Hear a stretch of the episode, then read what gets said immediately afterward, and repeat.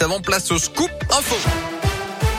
Et l'actu dans l'un, elle m'a connaît avec vous, Colin Cotte. Colin, bonjour. Bonjour Yannick, bonjour à tous. Et à la une aujourd'hui, l'ouverture des négociations entre l'Ukraine et la Russie. Ce matin, Kiev exige un cessez-le-feu immédiat et le retrait de l'armée russe cinq jours après le début de l'invasion.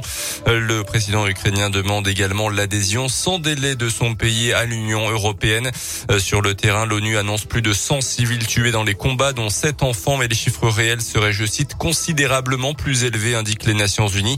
Plus de 400 000 personnes ont déjà fui l'Ukraine, notamment en Pologne et en Moldavie.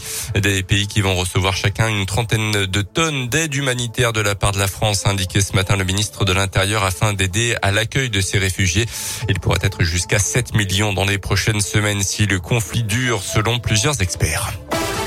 Dans l'actu également, ce matin, nouvelle étape dans l'allègement des mesures sanitaires, la fin du port du masque dans les lieux clos soumis au pass vaccinal comme les ciné ou encore les théâtres, sauf pour les transports en commun.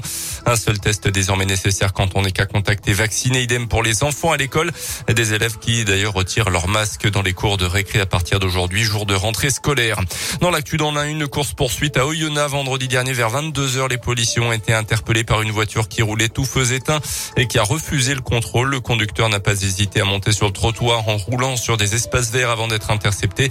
Dans le véhicule, quatre mineurs qui ont été conduits au poste avant d'être récupérés par leurs parents. Et puisqu'on parle délinquance, la préfecture de l'Ain a présenté la semaine dernière son bilan de l'année 2021. Il s'avère assez contrasté avec certes moins de cambriolage et de vol avec violence, mais plus d'escroqueries financières et d'atteinte aux personnes.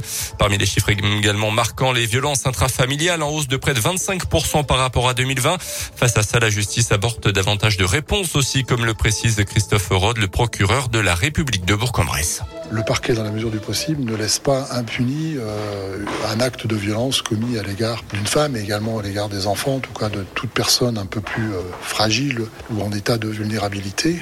Et donc ces réponses peuvent être des réponses classiques devant un tribunal, c'est-à-dire les peines d'amende et d'emprisonnement, mais également euh, des mesures alternatives avec l'obligation de suivre des soins, par exemple, de suivre un stage, de rembourser un préjudice s'il y a un préjudice qui est commis, par exemple des dégradations qui sont commis dans le logement de son ex-conjointe ou du véhicule, eh une des sanctions qui peut être euh, imposée à l'auteur de ces faits, c'est d'indemniser le préjudice de la victime.